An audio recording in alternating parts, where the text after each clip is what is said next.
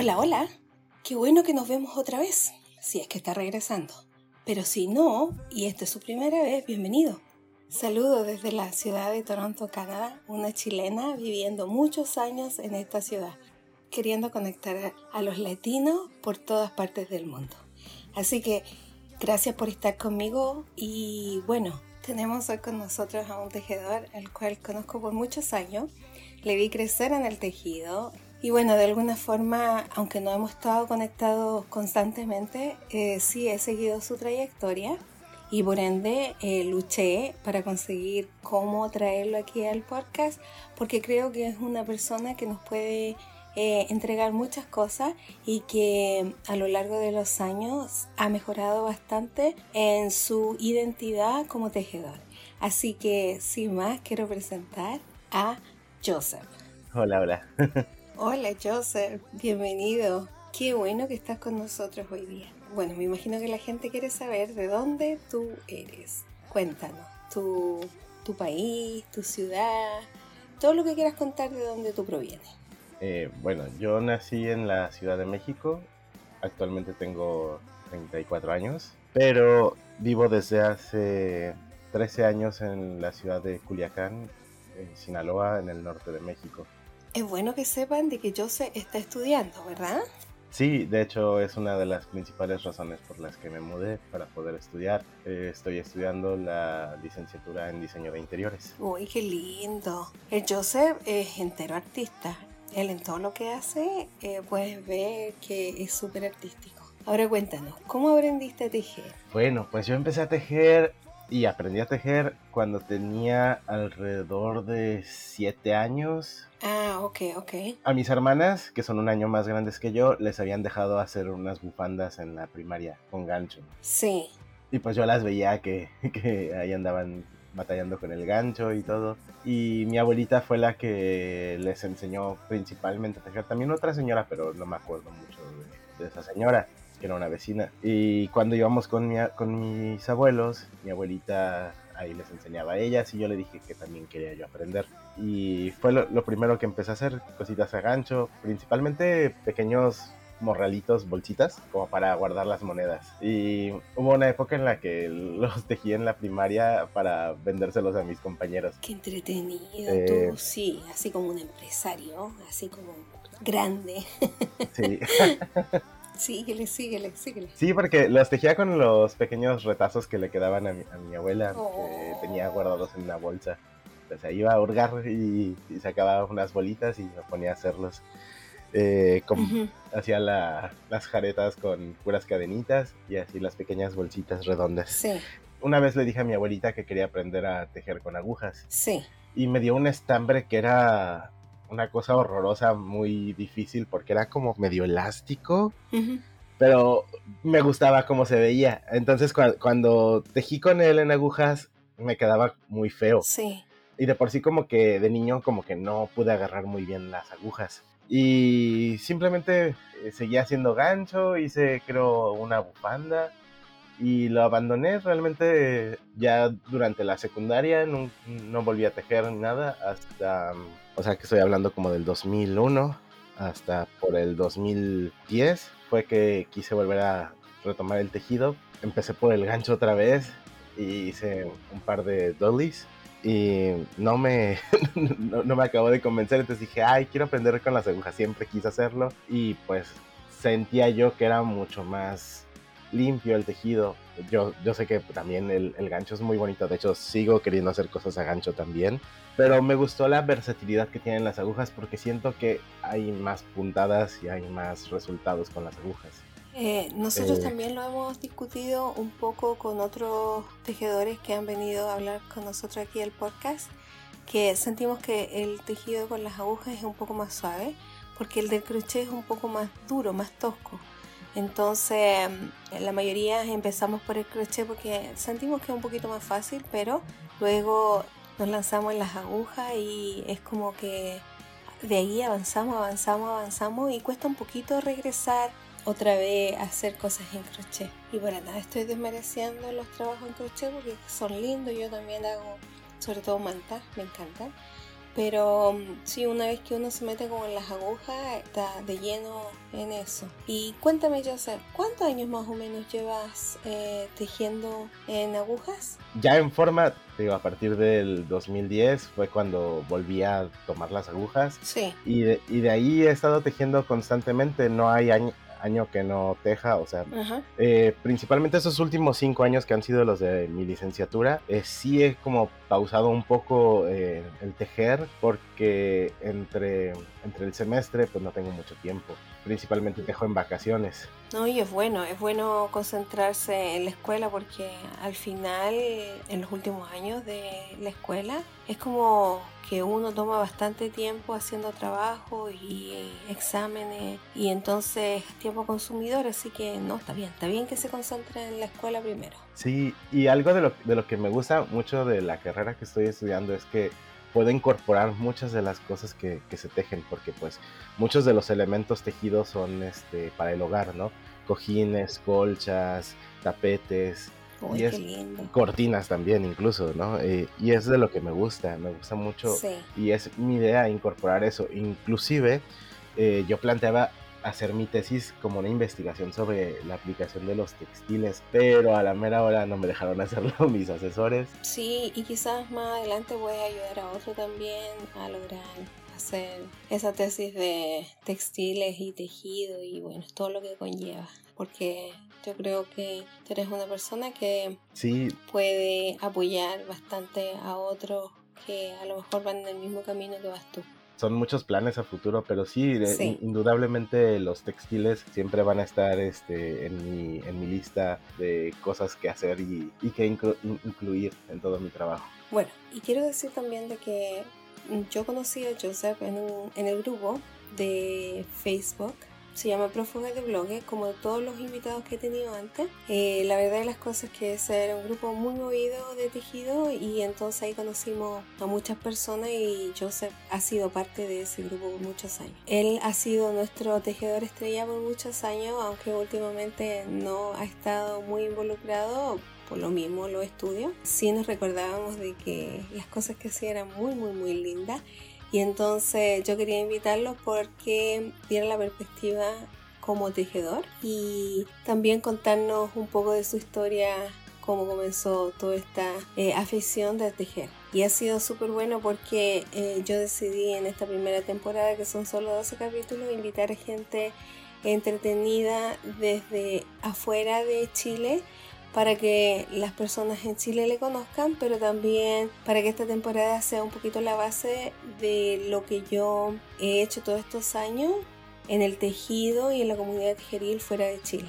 Y bueno, la segunda temporada quizás va a ser un poquito eh, distinta, pero esta temporada es un gusto realmente tener tanta gente con la que he conocido por muchos años y que la verdad la cosa que la comunidad tejeril latina es súper grande en el extranjero y Joseph ha sido parte de esa comunidad por muchos años. Eh, Mael era nuestro tejedor estrella, como dije. Y bueno, es un, es un honor tenerlo aquí. Vamos a compartir las notas del podcast su cuenta de Instagram para que usted pueda ir a ver lo que él ha tejido. Eh, por lo general, unos chales maravillosos, súper lindos. Y puede ir a ver también cómo a lo largo de los años fue avanzando en su aventura tejeril hasta convertirse en un tejedor súper, súper, súper profesional. Y de hecho, que sea, tengo que decir de que espero bastante por esta entrevista porque nosotros nos pusimos de acuerdo al final de diciembre y tuve que esperar porque Joseph es súper ocupado con el asunto de la escuela y bueno, sus exámenes y todas las cosas que tiene que entregar, los trabajos. Y entonces yo tenía que acomodarme su tiempo porque sin duda la escuela siempre va a ser una prioridad. Pero era tanto mi, mis ganas de tenerlo aquí que la verdad de las cosas eh, se me hizo corto el tiempo de la espera porque vale la pena, o sea, vale la pena conversar con él, como ustedes lo escuchan. Él es una persona súper centrada y que por sobre todas las cosas es súper lindo. Pero aparte de todo eso, que sea, es importante decir de que el tejido es para todos. En nuestra cultura un poquito panoamericana, a veces el tejido no es para todo, no es inclusivo pero las cosas han ido cambiando y bueno, esa era la razón por la que queríamos presentar a Joseph para que nos cuente desde su vereda todo acerca de lo que es tejer. Y bueno, José querido, cuéntanos, ¿qué te gusta tejer? Bueno, principalmente me gusta mucho tejer accesorios, eh, chales, gorros, guantes, calcetines. Lo que son prendas casi no he, no he hecho. He hecho un par de suéter, pero por lo mismo de los tiempos, yo creo que es que no los he terminado. De hecho, tengo una ahorita en las agujas que ya tiene como un mes ahí y no, no avanzo y creo que voy a tener que destejer un poco. a todos nos pasa. Y cuéntame, cuando tú tejes, ¿tú usas los accesorios eh, tú mismo o lo tejes para otras personas? Ay, pues es que yo vivo en una ciudad que es muy calurosa. Ah, ok. Eh, entonces, casi no, no uso nada de lo que tejo, porque principalmente tejo para mí. Cuando ah, llega a ser frío, que son como cinco días del año, trato de sacar todo lo que pueda para ponérmelo y echármelo encima. Pero sí, sí, sí me, me gusta mucho y, como te digo, tejo principalmente ah, para mí, o sea, lo, que yo veo que me gustaría ponerme sí. es lo, lo, que tejo. Mira, ¿sabes qué? A mí me encanta tejer chale, pero no los uso. O sea, me encantan tejerlos porque yo creo que son obras de arte, pero la verdad de las cosas que no lo uso, ya he perdido dos chales porque me los pongo y después me olvido que los tengo y obviamente no le pongo un broche ni nada y se me caen y ya me olvido. Así que cuando ya voy de regreso ya no están. Obviamente porque como digo son piezas de arte y entonces Seguramente si alguien los ve se los quiere llevar. pero no, no los uso, me encanta. Me encanta tejer cosas, pero por lo general hago las cosas para los demás. Y seguramente en tu caso que estás estudiando ello con diseño y decoración y todo el arte, pienso que esto de tejer te va a ayudar y te va a apoyar un montón, me imagino, creo. Sí, Sí, de hecho, sí, mi plan para empezar también es este poder tanto viajar, conocer otros lados e incluso si tengo la posibilidad de, ejercer en otra parte de la carrera, pues también podría ser. Sí. Y pues ya sabemos que hay lugares de todos climas, ¿no? Entonces, habrá un momento en el que pueda desquitar todo el tiempo que he invertido tejiendo. Bueno, vente un tiempo aquí a Toronto, eh, al frío en invierno, y seguramente te vas a desquitar usando todas tus prendas tejidas porque Aquí el clima da para eso. Eso sí. sí. Bueno, cuéntame, ¿cuáles son tus diseñadores favoritos? ¿Y por qué también, por favor? Ah, ok, bueno.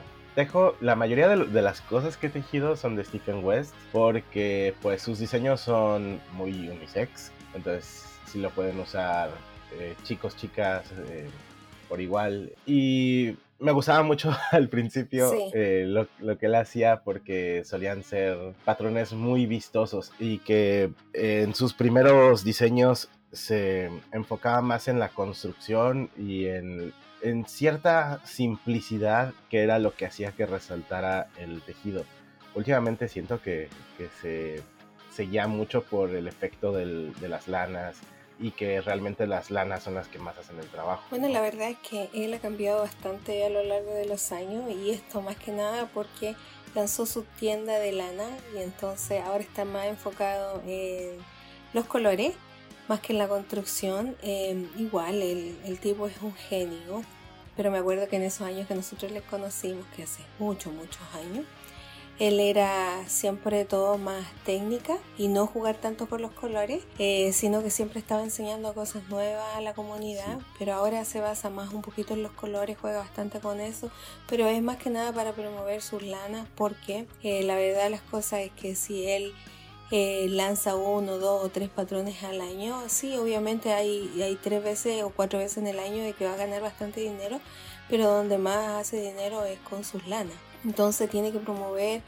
eso un poco más porque es una entrada eh, constante que le llega y bueno, esa es la razón por la cual ha cambiado un poquito en la forma en que ha estado enseñando últimamente. Sí, porque saca como 20 versiones del, con la misma puntada de, todo, o sea, eh, guantes, cowl, bufanda, eh, chal, suéter. Sí, la verdad de las cosas es que ahora él hace los grupos, eh, bandos que le llaman, porque mm, la verdad de las cosas es que trata de sacar mayor provecho a el estilo que va a lanzar en ese momento para poder de esa forma vender un poco más. Sí, y aún así es muy bueno, o sea, realmente de los patrones que ha sacado últimamente, no voy a decir que me gustan todos, pero sí, este, sí, igual, creo que, que, hay piezas muy rescatables dentro de, todas. Y sí, te, sigo poniendo mucho en, mi lista eh, en Revelry para hacer después algunos de esos patrones. Sí, la verdad de las cosas es que vamos también a dejarle en las notas del podcast el Ravelry de, de Joseph. Así ustedes pueden ver los trabajos que he hecho antes y también los trabajos que va a seguir haciendo de ahora en adelante y le puede seguir también. Porque seguro va a hacer muchas cosas lindas una vez que termine la escuela, pues ya no le queda mucho. Sí, ya, ya casi. Sí, ya casi. Podríamos decir nosotros que va en la recta final. Ya casi termina y bueno, va a poder estar un poquito más desocupado.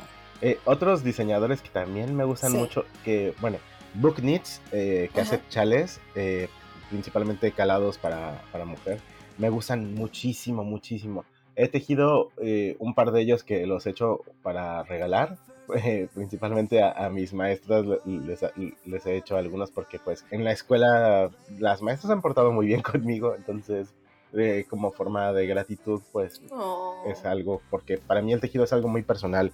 Eh, te decía que empecé a tejer con, por mi abuelita y pues mi abuelita para mí fue pues como mi madre, viví con ella muchos años, este, y pues bueno, viví desde los 7 años hasta los 16, entonces prácticamente mis recuerdos son más que nada de ella. Sí. Y el tejer es como una conexión para mí con su memoria. Y entonces para mí es muy personal el tejer. Yo cuando, siempre que tejo siento esa conexión con ella, eh, aunque ya no esté. Entonces, este, por eso mismo cuando regalo algo es porque es para alguien que realmente me importa sí he llegado, de, de, las cosas que llegué a tejer, por ejemplo, sí he llegado a vender algo, pero más que nada por necesidad, porque hace un par de años tuve que hacer un viaje de estudios y no tenía otra forma de juntar lo necesario y, vendí varias de las cosas que hice. Principalmente vendí cosas de las que no estaba muy apegado, que, que dije, ah, bueno, esto lo, lo puedo volver a hacer. lo puedo volver a hacer y mejor. Entonces, pues sí, sí, sí me he llegado a desapegar de, algunas cosas, pero, pero tejo principalmente para la gente que quiero. He tejido para mi mamá algunas cosas. El, el chal más, este, más difícil que, he tejido fue para mi mamá, que es el Pretty as a Peacock, que se llama. Eh, eh, lo tejí en negro y, y sí fue un show porque son muchos puntos. Oh, sí, ese ya tiene un montón de puntos. Qué valiente tú hoy, ¿eh? Eh, pero, pero es de, las cosas que más me ha gustado tejer ese chal y sin duda lo volvería a hacer. Sí, una de las cosas que uno puede ver en el Instagram de Jose es que él es bien variado para tejer, no se va solamente por una, una sola cosa, eh, va de cosas que son no tan elaboradas como cosas súper elaboradas y entonces no se queda siempre con lo mismo. Uno realmente puede ver en sus tejidos de que él tiene una personalidad súper artística y la verdad de las cosas es que disfruta mucho de tejer y hacer cosas lindas eh, artísticamente como toda su personalidad en realidad. La verdad las cosas que yo no tenía acceso a su Instagram, porque como dije, lo conocía en Facebook y lo había visto crecer a lo largo de los años y luego, bueno, Facebook pasó a ser una red social de que no es muy usada y entonces no nos eh, conectábamos mucho, no tenía yo, como dije, acceso a su Instagram. Y entonces comencé a tratar de saber cuál era para poder buscarlo porque como dije quería tener esta entrevista con él, pues él era nuestro chico estrella tejedor, quería ver desde su vereda todo lo que no tenía que decir acerca del tejido. Y acerca del tejido, pero también una de las razones que yo le invité es porque él es un chico tejiendo y sabemos que nuestras culturas latinoamericanas es un poquito machista y el tejido no se da mucho entre los chicos y piensan que los chicos no deberían tejer. Y la verdad de las cosas es que yo no pienso igual y me súper encantaría que mi hijo de 21 años me dijera algún día, mamá, enséñame a tejer. Pero no se ha dado todavía, siempre tengo la esperanza.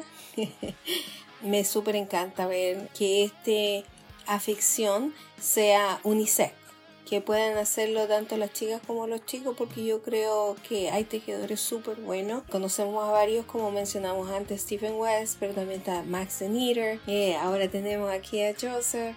La otra persona que conozco aquí en Canadá es el Gary de Urban Yarn y bueno, son tremendos tejedores que uno realmente eh, se queda así como wow, qué cosa más linda, quiero ser como ellos. Pero la verdad de las cosas es que eh, aquí en Canadá eso se da mucho, que sea uno lo ve en todas partes, hay un montón de tejedores varones, pero en Latinoamérica eh, esto no se da tanto, esto es algo nuevo, las puertas se están abriendo para los hombres tejedores, la cultura está siendo un poquito más flexible, pero es algo nuevo para Latinoamérica, no es algo que culturalmente se ha dado por tantos años y bueno, lo apreciamos un montón que las puertas se estén abriendo y se estén dando para que todo el mundo disfrute de esta afición. Entonces para mí era súper importante invitar a Joseph para que él desde su perspectiva nos dijera eh, qué es lo que significa el tejido para él y también para poder incentivar a todos los tejedores en Latinoamérica a hacer de esto una ficción para todo el mundo, niños, niñas, eh, eh, que sea, nosotros decimos aquí en Canadá, gender neutral, que es para todo, no tiene frontera y que todos lo pueden disfrutar, nos ayuda un montón a la concentración, nos ayuda un montón a relajarnos, el tejido está comprobado que ayuda un montón para los sentimientos, para manejar nuestros momentos difíciles.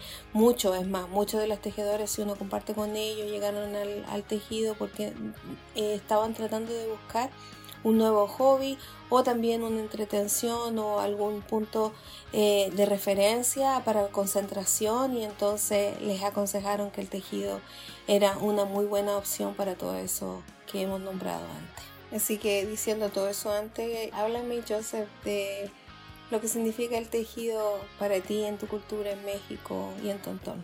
Del aspecto de género del tejido. Pues yo, por ejemplo, en persona nunca he conocido a otro hombre que teja. Sé que existen grupos de hombres que tejen en la Ciudad de México, pero cuando yo estaba allá no me tocó ver a ninguno. Eh, ni siquiera cuando llegaba a ir a las tiendas de tejido. Eh, y aquí en Sinaloa, menos. Aquí sí, la, la, la cultura es más machista aún en, el norte. Aunque, por ejemplo, las mujeres de, de aquí de, de, las tiendas de tejido, de las tiendas de estambres, que así le decimos en México a los estambres, este, siempre me han tratado muy bien. En cambio, en la Ciudad de México sí se me quedaban viendo así como que, ay, ¿este qué hace aquí? Este, porque pues quizás su mayoría de clientela son mujeres pero eh, ahí sí el trato fue más que nada de, las mujeres. Sí he tejido en público, me gusta, de hecho me gusta mucho tejer en público cuando voy en, el camión o estando en un café. Y sí, de repente hay ciertas miraditas así, pero nunca, nunca he sufrido este, eh, ninguna agresión o, escuchar algún murmullo o algo. Eh, incluso una vez que estaba tejiendo en un hospital esperando mi turno, una señora así se acercó a decirme, ah, este, qué bonito estambre. Eh, ella así, ah, gracias.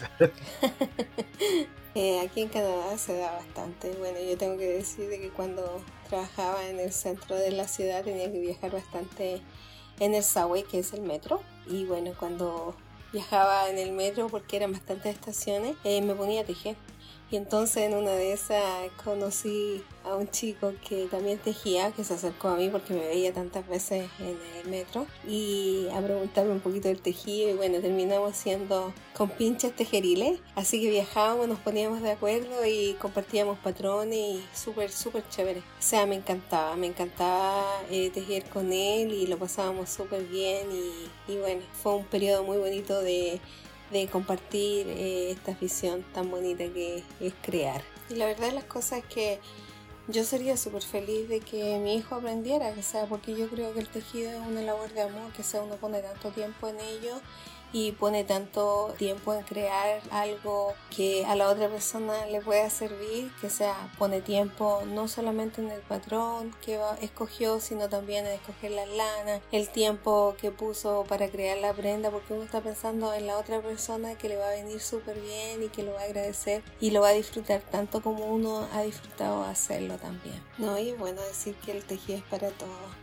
Así que vamos a seguir incentivando en este podcast a Latinoamérica a que el tejido sea para todos, para niños, niñas, eh, hombres, mujeres, ellos, ellas, ellas, que todos se sumen porque esto es una labor que es súper linda de compartir y que crea cosas maravillosas para todos. Sí, eh, yo estoy de acuerdo con eso. Es muy bonito tejer, es terapéutico eh, el tiempo, la tranquilidad que, que uno siente yo sé, ¿por qué retomaste tú el tejido?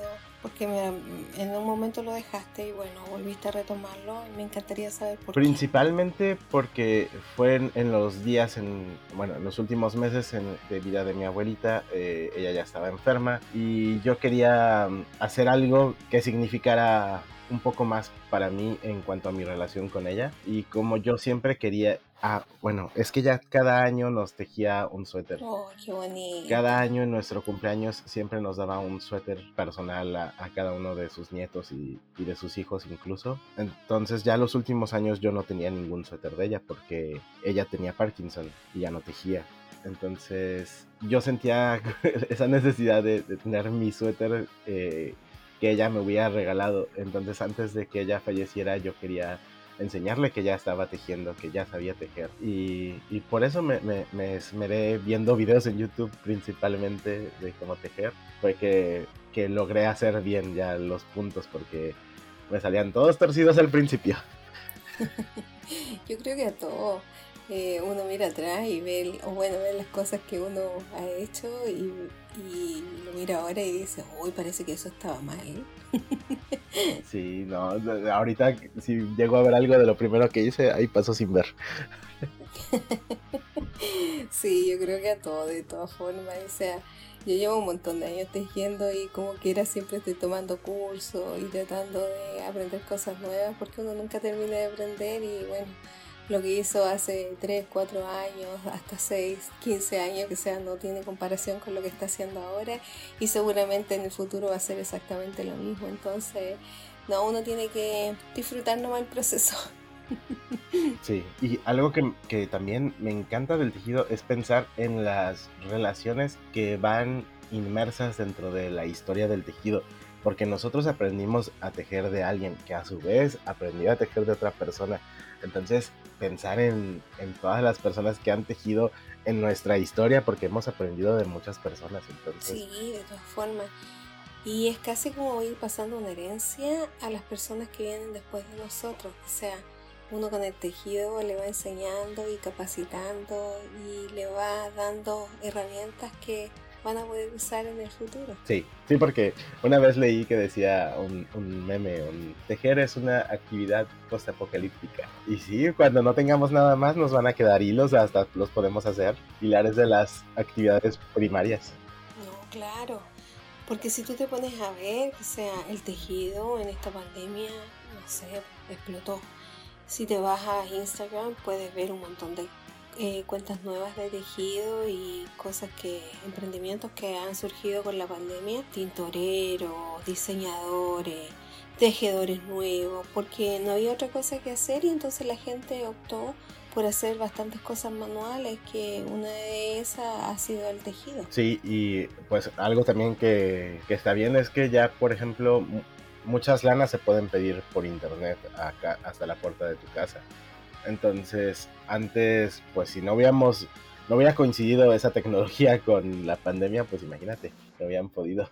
Bueno, ¿sabes? Hablando de eso, una de las cosas que me dicen bastante las mexicanas es que en México es difícil conseguir materiales naturales, eh, tanto vegetales como animales. ¿Cómo tú ves eso desde tu vereda? Sí, es muy difícil. Eh, por ejemplo, a mí me gusta mucho tejer con fibras naturales, pero principalmente las de origen animal, porque bueno, algodón aquí en México sí hay muchos algodones y son bonitos, pero a mí lo que no me gusta mucho del algodón es que cuando tú lo lavas o así tiende a deformarse mucho, a dar de sí, colgarse.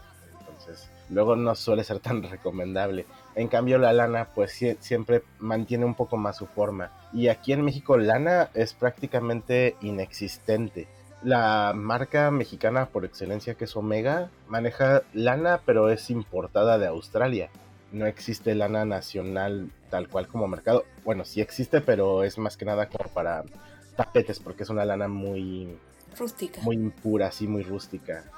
Sí, algunos años atrás me mandaron unas lanas Omega desde México, una persona que aprecio mucho y sí eran de muy buena calidad. Entonces es bueno decirle esto a los mexicanos que tienen la opción de ordenar y comprar lanas Omega porque estas vienen importadas de Australia y aunque son industrializadas, estas son de muy buena calidad y entonces es lo que tienen a la mano y también son no tan caras y que pueden usarla sus tejidos con fibras naturales o animales en este caso. Sí, realmente yo he tejido uno particular que se llama Panda, que es este 85% lana y 15 bambú.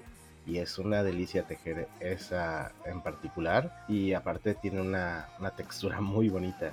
Ese es de mis favoritos. Súper buen dato porque el podcast anterior estábamos hablando de eso, que en algunos países es súper difícil de conseguir lana. Las personas por lo general se van por el acrílico, una porque es más accesible, pero a aquellos que quieren eh, tejer con materiales naturales. Esta es una muy buena opción en México, tanto las lanas Omega como también Panda. De esa forma eh, no tienen que gastar tanto, pero pueden adquirir buenos materiales para sus proyectos. Y quisiéramos que todo el mundo pudiera tejer con lana de tintoreros, pero la realidad es que a veces no se puede, los bolsillos no dan para eso y entonces uno o dos proyectos a veces se puede comer toda la quincena y queremos ayudar a la gente a que pueda tener acceso a materiales eh, naturales, animales y vegetales en su precio que puedan ser accesibles para todo el mundo. Así que gracias, gracias por el dato. Sí, yo por lo general, eh, por lo mismo de que aquí no consigo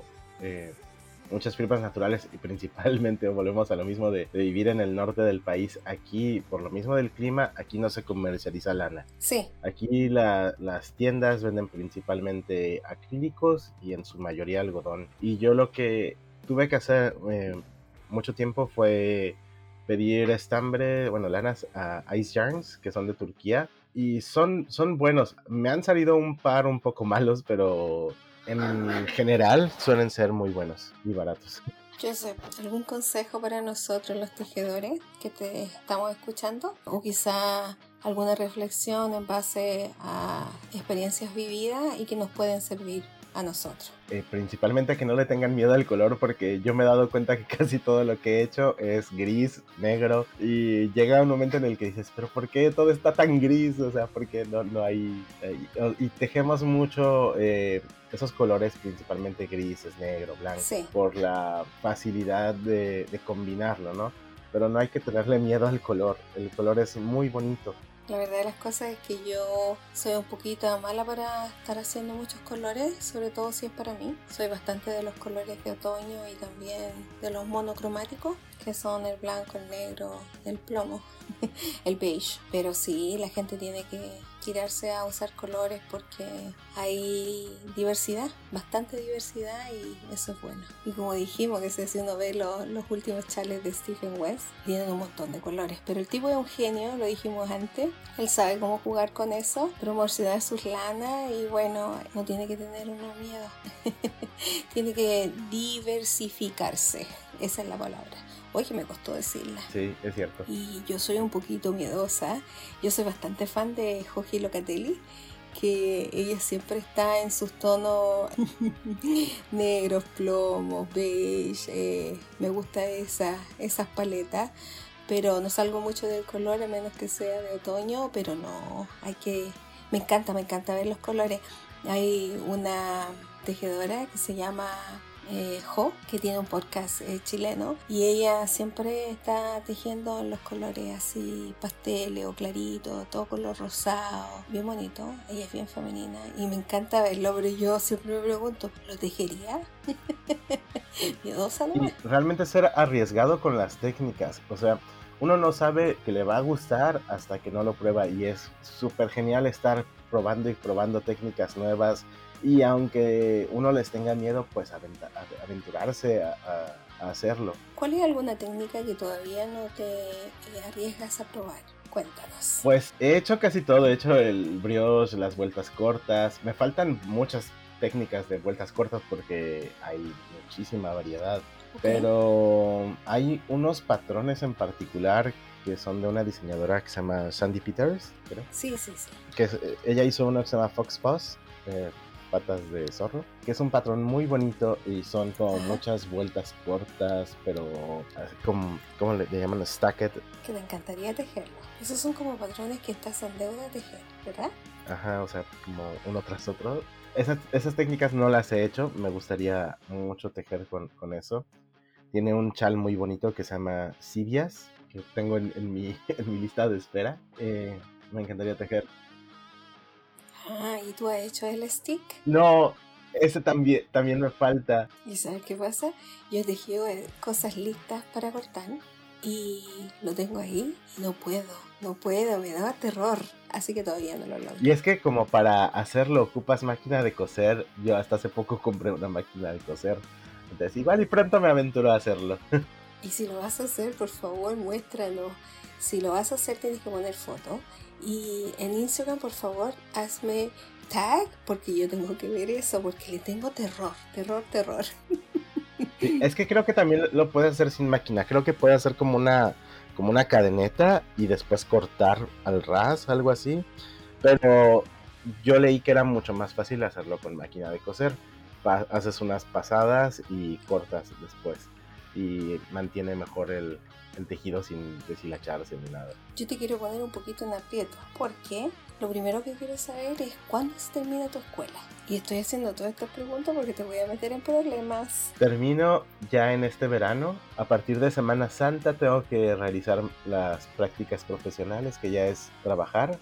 Y de ahí para agosto debería de estar ya terminando ese ciclo. Y mi ceremonia sería para de titulación, ya sería como para octubre. Y en base a eso, ¿cuándo vas a tener más tiempo para ti? Sin lugar a dudas, tendré tiempo para Semana Santa. Eh, las vacaciones de Semana Santa? Bueno, la verdad de las cosas que estoy preguntando todo esto porque me súper encantaría que después de que ya te desocuparas, organizáramos un cal. ¿Qué te parece? A mí me encantaría. Yo... O sea, me súper encantaría tejer contigo porque, y de verdad sería como un honor porque tú tejes muy, muy lindo. Así que hacer un cal contigo sería soñado.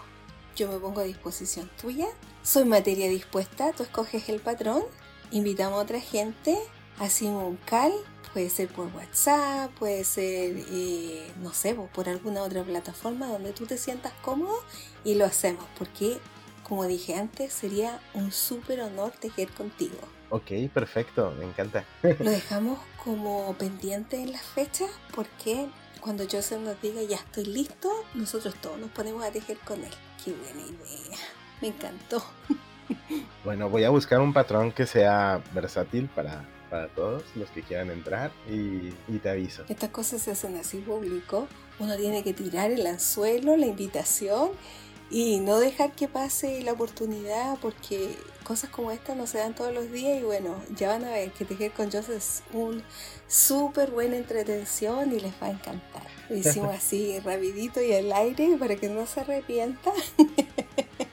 Pero como digo eh, siempre, sobre aviso no hay engaño. Yo le avisé que lo iba a meter en problemas y bueno, lo logramos. Vamos a tener cal con Joseph. Eso sí, ni quien lo diga. Bueno, solo quiero eh, darte las gracias por este tiempo que me diste, este tiempo de sentarte conmigo, de grabar. Yo sé que tú eres una persona súper ocupada, o sea, yo entiendo de que tome bastante de tu tiempo, pero yo sé que la gente lo va a agradecer porque conversar contigo es súper entretenido, lo esperaba bastante. Reconectar contigo también ha sido como una súper buena experiencia y esperamos que todo lo que sigue para ti sea de éxito que sea bueno, que te vaya súper bien en todo lo que emprendas. Y es importante decir de que las administradoras de prófugas de Blogger todas te mandan saludos, son súper fan tuya. Como dijimos, lo, conocimos hace muchos años y vimos el progreso y bueno, él es un artista. En toda su extensión te mandan muchos, muchos, muchos cariños y besitos y un abrazo grande. Yo, yo también les mando un abrazo a todas ellas, bien desinfectado por cierto. Este... con bastante alcohol gel. Sí, este, pero eh, yo también eh, les guardo mucho cariño eh, todos los años que estuve ahí activo en, el, todavía de repente entro a revisar a ver qué movimientos nuevos ha habido, este, o a darle like. No, y es entendible porque los grupos de Facebook ahora ya han quedado como en el pasado, pero esta es la nueva modalidad, los podcasts y los blogs en YouTube, así que aquí encantada de tenerte y una vez más infinitas gracias. Por favor, a todos los que lo escuchan, síguele en sus redes sociales. Vamos a poner su cuenta de Instagram, también su cuenta de Instagram personal, donde él eh, muestra todo lo que está creando en base a su trabajo. Le recomendamos sinceramente, él ya se va a graduar, capaz que de por ahí alguno de ustedes quiera usar los recursos que él puede ofrecer. Ha sido un placer tenerle a Joseph en nuestro podcast. Claro, hacemos diseño de todo. Este, Muchas gracias también a ti por tu tiempo, por la invitación. Eh, ha sido también para mí un honor estar contigo, acompañarte en tu podcast, al cual le deseo muchísimo éxito porque te lo mereces. Las notas del podcast las vamos a agregar como siempre. Hasta la próxima. Les invitamos a todos a que nos comenten en YouTube. Si usted lo escucha en Spotify, vaya a YouTube, ahí puede dejar los comentarios, también nos puede dejar en el blog. No se olvide de suscribirse, de darle un me gusta, porque eso también nos ayuda a saber de que usted está disfrutando de cada uno de los capítulos. Así que sin más, los dejamos. Chao, que lo pasen bien.